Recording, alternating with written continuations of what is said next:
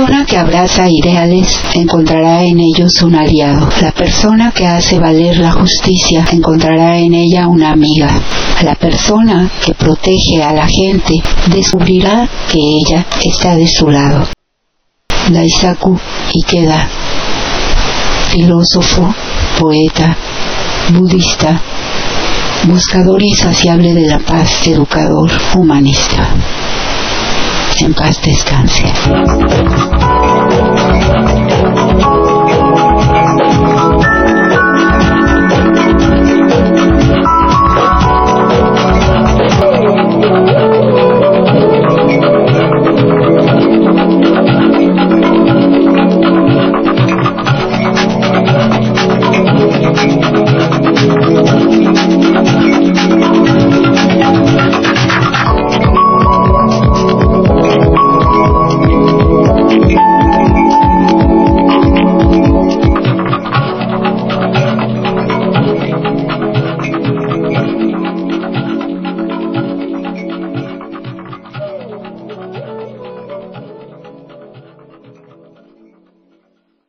Muy buenos días, soy Azartevi. Hoy es jueves 23 de noviembre de 2023. Estamos en Del Caos al Cosmos y tengo mucho gusto en saludar a todos ustedes. La información que nos proporciona siempre Fabricio Mejía es muy interesante. Y esto que analizaba acerca de lo que pasó en Argentina con Milei, pero además la reacción, las reacciones que provocó en la derecha mexicana es terrible porque en cierta forma es mejor que se quiten la máscara, aunque ya, ya se les ha corrido mucho el maquillaje, ya se han descarapelado mucho, ya han enseñado el cobre, eso ya ha quedado, creo yo, para muchos muy claro, pero no para otros despistados a veces que al ser presa fácil de los medios masivos de información, más bien de desinformación, de manipulación, de distorsión, pueden caer en los engaños. Y es gente que lo describe muy bien Fabricio, y yo lo diré con otras palabras de todas formas. Hay personas que están enojadas y no saben ni por qué se primero termino la idea.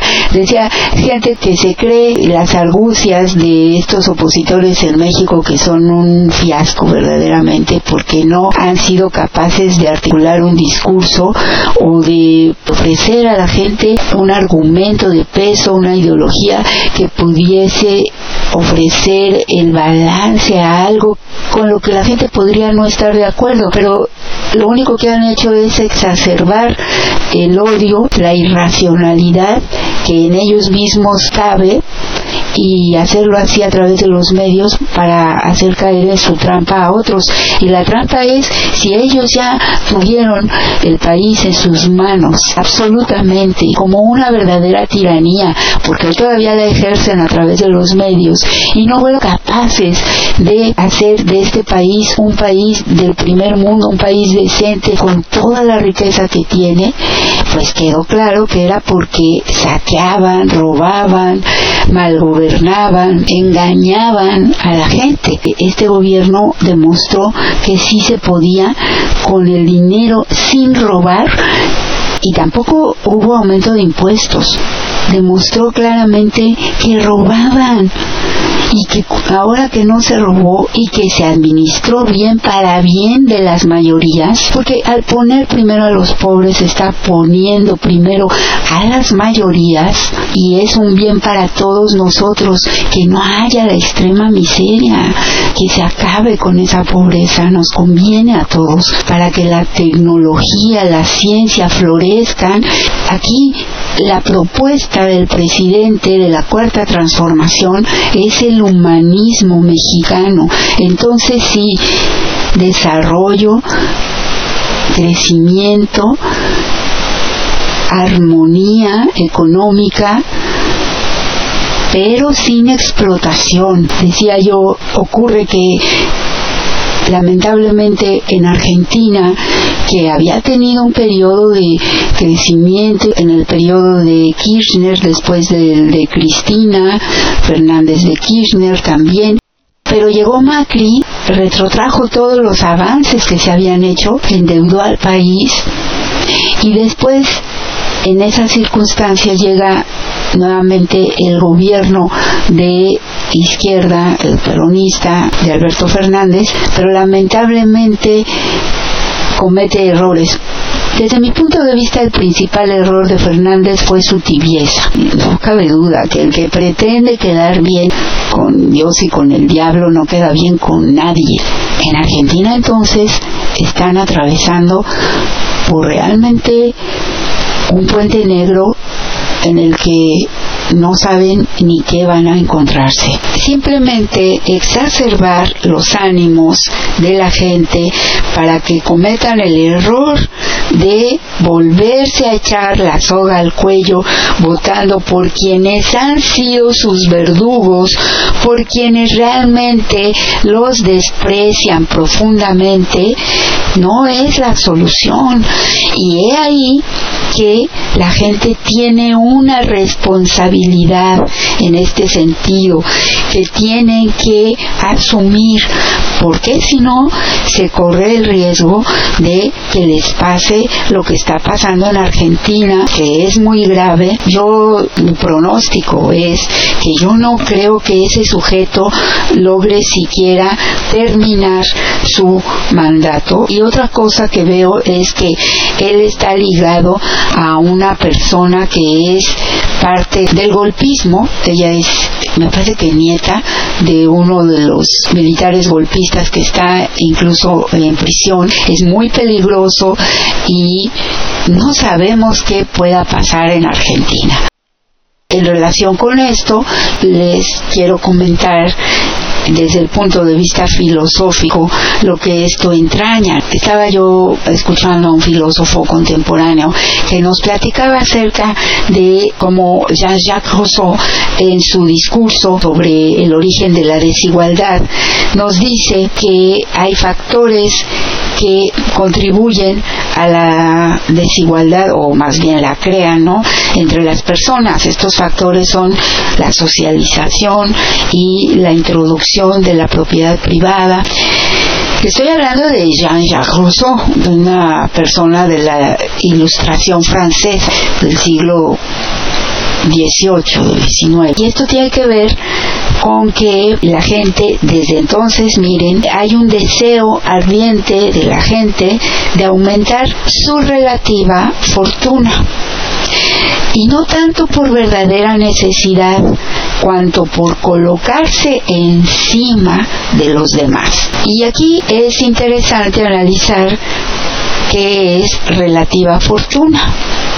Hace poco unos sociólogos hicieron un estudio y le preguntaron a gente de diversos medios si preferiría ganar 50 mil, vamos a poner pesos, pueden ser dólares o la moneda en curso del país. Usted prefiere ganar 50 mil pesos al mes en una sociedad donde la media gana 30 mil o bien 75 mil pesos al mes en donde la media gana 100 mil y fue muy curioso piensen en eso que les estoy diciendo que preferirían ganar 50 mil en donde la media gana 30 mil o 75 mil en donde la media gana 100 mil y entonces en este estudio que se hizo la mayoría de la gente optó por la primera opción. Prefirieron ganar 50 mil, en donde la media ganaba 30 mil. Cuando realmente habrían ganado más si escogieran la segunda opción, en donde ganarían 75 mil y la media gana 100 mil. Ah, pero entonces esto revela algo bien interesante. No es la fortuna absoluta lo que realmente importa, lo que les importa, sino la relativa, la relativa a otras, en relación a otros. Yo gano más que otros, es decir, soy superior.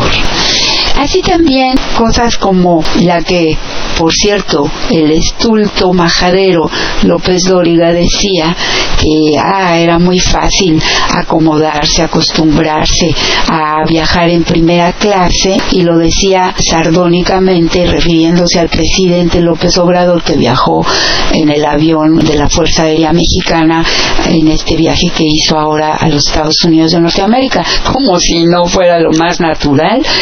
El presidente siempre debió hacerlo así, no andar ahí en clase turista como lo hizo tanto tiempo y siendo molestado a veces por la gente.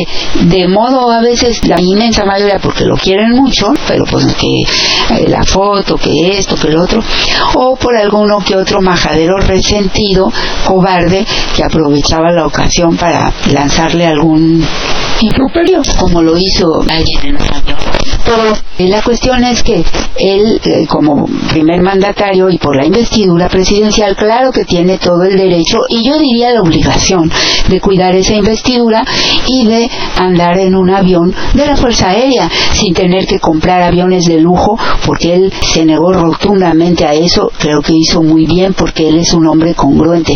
Pero este pelado, les decía yo, decía que entonces ya le había gustado viajar en el avión de... Sí, con esa chabacanería que lo caracteriza a López Dóriga. Y me acordé que es verdad que dicen que aquellos que viajan en primera clase se vuelven más groseros, más condescendientes y hasta majaderos con la gente que les sirve porque se sienten que son superiores. Esto es lo que pasa. Realmente la gente busca mejorar su situación económica por estar mejor y no lo que haya quien. Este es un estudio bien interesante. Por eso o por estar encima de los demás. Si ustedes analizan las expresiones de estos de algunos clasemedieros oposicionistas se darán cuenta que no estoy mintiendo. Realmente es un anhelo de sentirse superior al otro, de decir soy mejor que tú, así tengan un frijol de más. Y esto es grave porque nos muestra también la pequeñez espiritual de la gente y lo poco que entienden realmente de las cosas que son trascendentes. Y aquí es donde yo coloco la responsabilidad de la gente ante estas catástrofes políticas como la que se avecina en Argentina, que llevan a la catástrofe económica y a la catástrofe social. Entonces decía, siguiendo con este análisis filosófico, ¿por qué la fortuna absoluta no es lo importante, sino aquella que tiene relación con el otro. Es decir, no importaría que ustedes tuvieran una enorme fortuna y vivieran en una mansión si los demás no se enteran.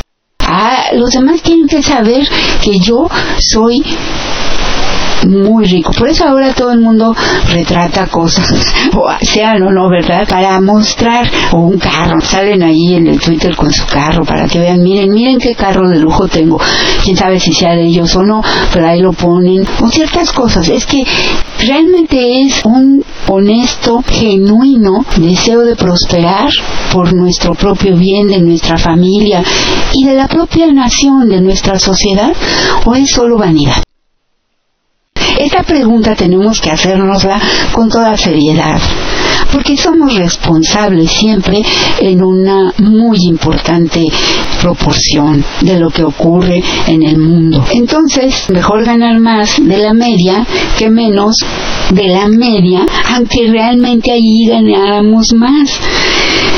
Dice Oso, la gente busca aumentar su relativa fortuna y no tanto por verdadera necesidad, sino por colocarse encima de los otros porque una explicación puede ser, bueno, somos seres sociales, nos medimos siempre en relación con los demás, en la sociedad del consumo, la forma más fácil es hacerlo mediante la compra. ¿Qué poder de compra tienes? Dicen los medios. La forma más fácil es esa para tener más y mejores cosas que los demás y entonces creemos ser mejores, pero es creer, no realmente ser.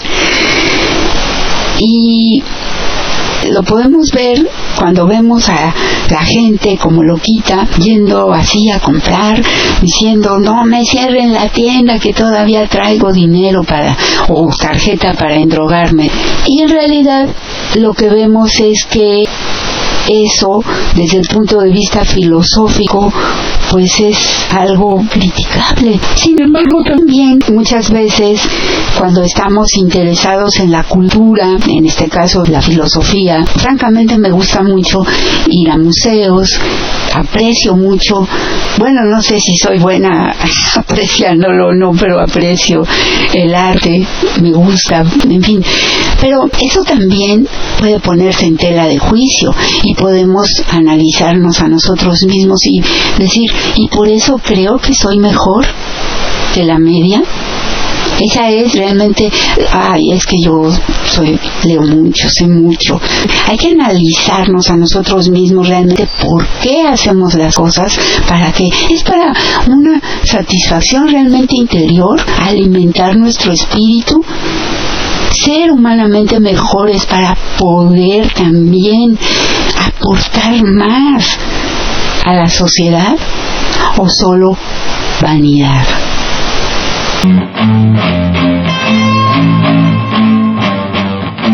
El gobierno de México aprobó la creación de las primeras siete rutas de trenes de pasajeros mediante el decreto publicado en el Diario Oficial de la Federación el pasado 20 de noviembre del 2023, por lo que se declara el sistema ferroviario mexicano como área prioritaria para el desarrollo nacional con la puesta en marcha del decreto realizado por el presidente de México Andrés Manuel López Obrador, la regulación del servicio público de transporte ferroviario de carga y de pasajeros estarán a cargo de la Secretaría de Infraestructura, Comunicaciones y Transportes y de la Agencia Reguladora del Transporte Ferroviario. Así que las siete nuevas rutas de trenes de pasajeros son el tren México-Veracruz-Coatzacoalcos, el segundo es el tren interurbano Aeropuerto Internacional Felipe Ángeles Pachuca, el tercero es el tren México-Querétaro-León Aguascalientes, el cuarto es el tren Manzanillo-Colima-Guadalajara Irapuato. El quinto es la ruta de México San Luis Potosí Monterrey Nuevo Laredo, el sexto es la ruta de México Querétaro Guadalajara Tepic Mazatlán Nogales y el séptimo va de Aguascalientes Chihuahua Ciudad Juárez. Asimismo estas rutas serán concesionados y deberán considerar preferentemente las estaciones que se encontraban en operación antes del año de 1995. De acuerdo con el documento, en los títulos de concesión vigentes desde 1995, en la cláusula 1.4 de límites de los derechos de la concesión, menciona que la Secretaría podrá otorgar concesiones a terceras personas o derechos a otros concesionarios, para que dentro de la vía férrea presten servicio público de transporte ferroviario en los términos del servicio de pasajeros en cualquier tiempo. Ante esta cláusula el concesionario estará obligado a otorgar los derechos de paso o derechos de arrastre a las personas a quienes de conformidad con lo dispuesto la Secretaría otorgue la concesión, en el entendido de que el concesionario estará obligado a proporcionar todas las facilidades que se requieran para que el servicio de transporte de pasajeros se ajuste a los itinerarios correspondientes con lo que las vías generales de comunicación ferroviaria concesionadas, se dará preferencia a la prestación del servicio público ferroviario de pasajeros y se respetará el servicio público de transporte ferroviario de carga. Por efecto del decreto, los concesionarios del Servicio Público de Transporte Ferroviario de Carga serán los primeros en ser invitados para presentar los proyectos para la implementación del servicio ferroviario de pasajeros, dentro de sus vías generales de comunicación ferroviaria que les fueron otorgadas en concesión, así que los interesados deberán presentar sus propuestas ante la Secretaría de Infraestructura, Comunicaciones y Transportes a más tardar el 15 de enero de 2024. En el caso de que los concesionarios del Servicio Público de Transporte Ferroviario de Carga no presenten propuestas viables en inversión, tiempo de construcción, modernización de vías para otorgar el servicio de pasajeros o no manifiesten su interés y aceptación en el plazo establecido, el gobierno federal podrá otorgar títulos de asignación a la Secretaría de la Defensa Nacional o a la Secretaría de Marina, que ya operan el tren Maya y el tren del Istmo de Tehuantepec o en su caso a particulares que presenten propuestas y estén interesados en prestar el servicio de transporte ferroviario de pasajeros en términos de lo dispuesto por la ley reglamentaria de los servicios ferroviarios y su reglamento. Cabe mencionar que con esta cláusula se podrá hacer uso de los más de 20.000 kilómetros de vías ferroviarias para el servicio de trenes de trenes de pasajeros y conectará a todo el país, siendo por el momento las primeras siete rutas que formaron parte de las 17 rutas principales que existieron en el año 1937 cuando el presidente Lázaro Cárdenas concretó la Rectoría del Estado en la operación y la prestación del servicio público ferroviario de carga y pasajeros por tratarse de una industria estratégica. Estas rutas eran el tren Jarocho, tren el Constitucionalista, tren el Regiomontano, tren Nuevo Regiomontano, tren el Tamaulipeco, tren el Meridiano, tren el Tapatío, tren el Mexicali, tren el San Marqueño, tren el Zapatero, tren el Dorado, tren División del Norte, tren el Purépecha, tren Oaxaqueño, tren el Colimense, tren el Coahuilense y tren el Hidalguense. Asimismo, algunas de estas rutas ya están siendo consideradas para proyectos y otras son nuevas rutas como el tren ligero metropolitano Puebla-Tlaxcala, tren el poblano de Ciudad de México a Puebla, también el tren México-Querétaro, tren del Bajío entre Ciudad de México, Querétaro y León. Pero se escogió este día, lo resumo, para publicar el decreto. Hoy aparece en el diario oficial el decreto que establece el regreso del servicio de trenes modernos de pasajeros con la utilización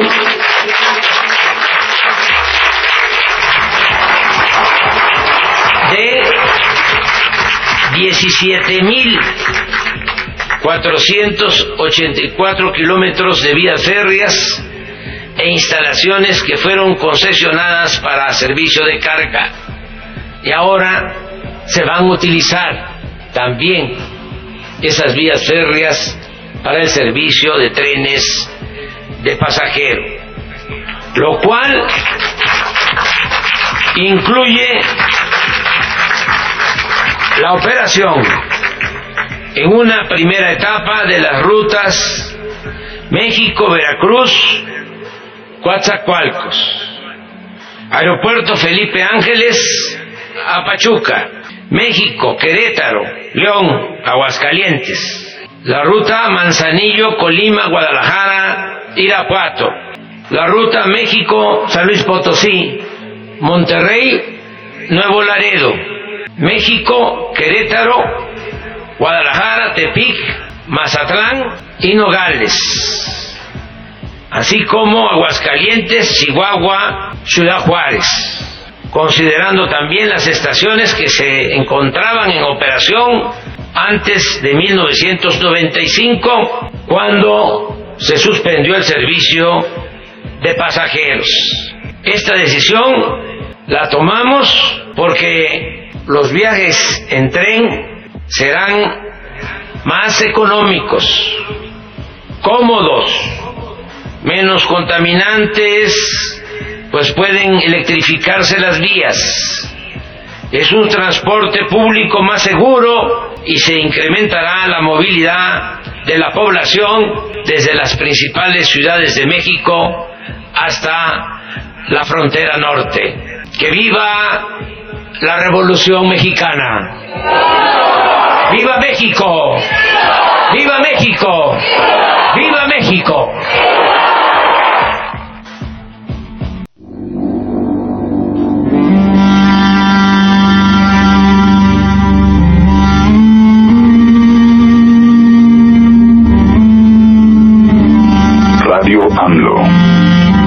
izquierda se levanta. Estamos en Del caos, al cosmos. con Azarte. Bueno, yo estoy muy contenta por esto de los trenes. Me parece que es eh, un regalito que nos está dejando el presidente más allá de los compromisos que hizo y que ya cumplió, porque él está empeñado en que estas grandes obras como el tren Maya, la refinería Dos Bocas, el transísmico y otras grandes obras que ya están listas, pero que queden perfectamente inauguradas andando antes de que él se vaya, porque no quiere dejar nada a medias, pero aparte de todo eso hay muchas otras cosas que hizo, más allá de los 100 compromisos cumplidos, realmente echó a andar una serie de cosas como los bancos del bienestar, como las universidades, como ahora estas vías de ferrocarril, pero además, sobre todo, este decreto en el que protege esto para el pueblo, para que no vuelvan a, claro que siempre estos eh, hayan las maneras, ¿no? Por eso es que no podemos dejar que regresen estos ladrones, estos saqueadores, porque para ellos todo es negocio personal y tráfico de influencias. Entonces, él deja bien asegurado lo más posible para que los mexicanos podamos viajar por tren, algo que es maravilloso, pero también más bonito, menos contaminante, yo diría que más seguro y placentero y todo lo hace él con este cuidado para proteger el patrimonio de la nación, el patrimonio del pueblo. Así que creo que nos deja grandes cosas este hombre, este humanista. Fue a aprobar también el tren El Independiente en honor a don Miguel Hidalgo, que va de Toluca, México, bueno, Sinacantepec, Toluca, México y otra maravilla, así como muchas otras obras. Qué afortunados hemos sido, nos ha costado trabajo, pues sin sabores hemos los que venimos de la lucha de atrás, pero hoy podemos tener esta satisfacción y legar esto a las próximas generaciones, a las que ya están, a las que vienen, así que cuidémoslo y por el bien de todos, primero los pobres para la cuarta transformación. La licenciada Clara Brugada es una persona que no solamente se ha hecho y se ha mejorado a sí misma como persona y como política en la lucha y en el servicio, sino que es poseedora de esa ecuanimidad que solamente las personas que están seguras de sí tienen, que están con la conciencia tranquila, como el presidente López Obrador, como Claudia Sheinbaum, como la misma Clara.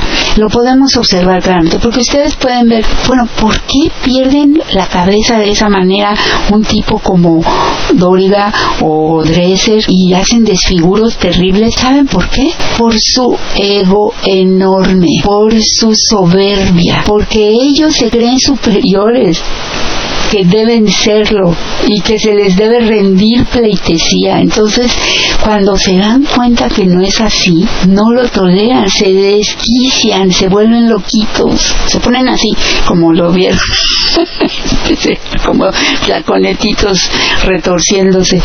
Y ese señor es Milei, ¿no? También. Entonces, o el otro Salinas Pliego. Por eso quería contar esta anécdota sobre Clara, porque yo que tuve el gusto de conocerla hace tiempo, gracias a mi amigo Tlacaele, fue cuando se hizo, fue creo la primera convocatoria para Morena y ahí en el Auditorio Nacional fue algo muy bonito. Y me acuerdo que me la encontré a la entrada y le pedí unas palabras que ella muy amable las ofreció para nuestro programa del caos al cosmos para Radio AMLO, muy gentil, muy sonriente, así como la ven, así es ella siempre, y así venía, no es que ponga la cara así para la foto sencilla. Y un día estaba yo escuchando en vivo que transmitía el mismo Tlacael y Citralmina en su programa de Radio AMLO, ya tiene años esto, y Clara estaba hablando con la gente, algo estaban diciendo ahí, teníamos el chat abierto y podíamos opinar y además estaban dialogando, pero era una reunión incluso que no tenía por qué ser abierta. Y algo dijo Clara, una expresión que tuvo y yo inmediatamente le dije, bueno, escribí, a mí me parece que esto no, ella dijo que estaba leyendo lo que la gente estaba diciendo, yo puse cuidado con esa expresión porque denota una posición como que yo estoy arriba y tú abajo, algo así, con mucho comedimento como acostumbro a hacerlo con respeto lo hice, lo escribí y ella inmediatamente lo tomó en cuenta. Yo no sé si se acordó quién era yo o no, pero simplemente ella cambió esa y es más se disculpó, dijo me expresé mal. Yo reconozco a la gente cuando tiene esa claridad, cuando es capaz de esa humildad de reconocer. Ese eh, para mí sí es líder. Esa para mí sí es una persona que dirige que está a la altura de las necesidades del pueblo, que no se vuelve loca pensando que es mejor porque ocupa un cargo que reviste una responsabilidad y una importancia. Por eso yo confío en ella y por eso me siento tan feliz de que sea nuestra candidata para la, en este caso dicen precandidato, no sé por qué, pero bueno, ya ven que las leyes del INE, uff, están muy quisquillosos. Entonces hay que ser muy precisos con el lenguaje que ellos imponen. Kunin. Yo espero que entendamos todos que es importante la unidad y que ella sea la persona que dirija los destinos de la ciudad, una de las ciudades más grandes del mundo, también más conflictivas y más maravillosas que hay. Y regresando a este análisis filosófico, decía, por eso es interesante cuando nos analizamos a nosotros mismos y vemos qué realmente es lo que queremos, estar por encima del otro o ser mejor para apoyar al otro, porque el verdadero crecimiento proviene de cuando todos nos damos la mano y caminamos juntos, todos un paso y no uno cien pasos dejando atrás a los demás. La semana pasada escuchamos aquí algunos de los pensamientos de Enrique Dussel en donde habla de no dejar atrás a nadie, que cuando se ayuda al último, o sea, a los más pobres, a los más necesitados, es ayudar a toda la humanidad. Tener eso en mente siempre es lo que nos permite ser mejores y pensar que realmente esas maneras, esas competencias inhumanas a las que hoy se somete a muchos, en las que vale más la persona por el tener, por lo que tiene, y lo dicen sin es algunos, que la que aporta con su vida, con su lucha, y por eso me permití hablar de este tema, para que vean que sí ocurre eso. Y entonces la gente enojada, que no sabe ni por qué las cosas andan mal, pues es el que está ahí y ahora voto por este para que llegue con la motosierra y destruya todo eso. Es una actitud totalmente infantil, para no decir pues estúpida, porque eso no lleva al bien de nadie y lo único que denota es una infinita ignorancia y un gran egoísmo. Por eso en lugar de enojarse irracionalmente, de actuar de manera irracional, lo que hay que hacer es analizar las causas y aunque a veces no estemos de acuerdo con todo y en todo, ver qué realmente conviene más a nuestra sociedad, a nuestro país, a nosotros mismos, porque al final somos parte de ese entramado y nos va a afectar lo que ocurra.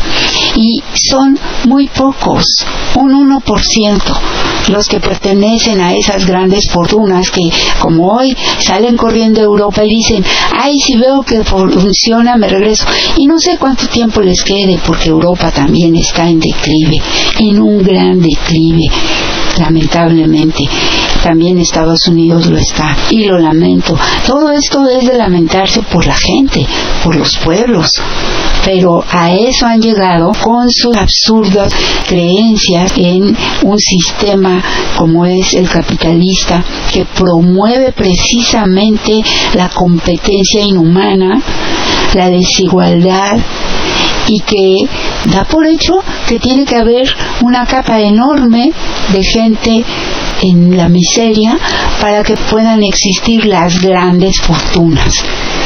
Ese es el absurdo mayor, pero a eso han llevado al mundo. Por eso es que hablo de la responsabilidad que al final de cuentas tiene la gente. Tenemos todos respecto a eso. No podemos ya seguir pensando que la libertad, como grita ese loco de mi ley, es por ejemplo, aquí en Estados Unidos, dice, es que yo tengo la libertad de adquirir armas para defenderme, incluso del gobierno si quiero. Pues eso es un absurdo, porque la libertad de uno termina donde empieza la libertad del otro. El derecho de uno tiene como límite el derecho del otro. Y no vivimos en aislamiento, vivimos en sociedad.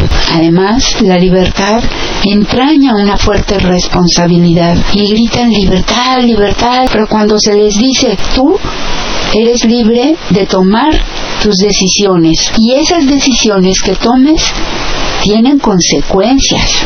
Siempre van a tener consecuencias. ¿Estás dispuesto a asumir las consecuencias de esa libertad? Ahí es donde ya no les gustó la libertad. Entonces la gente empieza a echar culpas. No soy yo, es el gobierno, fueron mis padres, fueron los vecinos, son los pobres por su culpa. Es decir, no asumimos las consecuencias de nuestras decisiones. Para ser libre hay que ser muy responsable. Por eso no les y, muchas veces prefieren que sea otro el que decida por ellos, que sea alguien más en quien podamos hacer descansar. Ah, pues es muy fácil decirlo, la fatalidad. Así lo quiso el destino. ¿No? Realmente así lo hemos querido nosotros. Nosotros hemos hecho de este mundo lo que es hoy y todos tenemos una parte de responsabilidad, si bien es cierto que hay unos que tienen más que otros, pero en ese sentido también vuelve la responsabilidad a nosotros al permitirnos, al seguir alimentando esa creencia absurda en que alguien merece ganar 600 mil pesos al mes. Y entonces una persona que subsiste con, no sé, 0.1% de esa cantidad, pues es que es muy tonta, es que es muy floja. Ya basta de ese pensamiento inhumano. Por eso nosotros, y lo dijo claramente Claudia Scheinbaum, ¿qué somos? Somos humanistas. Y el humanismo mexicano es el que hemos de abrevar para llevar a buen puerto esta cuarta transformación. Y un tema que tengo pendiente y que sí me gustaría tratar porque encaja en el cuadro de todas estas fantasías y también algunas exageraciones cuando no verdaderos absurdos cuando se habla de la Agenda 2030. Hay que analizarlo desde varios puntos de vista y analizar también muchas cosas que se han involucrado ahí por parte de gente que tiende mucho a revolver cosas y vale la pena hacer el análisis, pero hacerlo de manera lo más objetivo posible. Para eso nos sirve a veces la filosofía y la literatura. Yo por eso los convoco y les comparto estas cosas. Y no para que sea un adorno personal en mi vida, este saber, sino realmente que sirva. Cuando algo se pone al servicio de una causa, es cuando adquiere su verdadero valor, el valor intrínseco. Y no solo eso, sino que somos capaces, como decía mi maestro de la vida, Taisaku Ikeda, somos capaces de crear valor. Gracias y hasta la victoria siempre.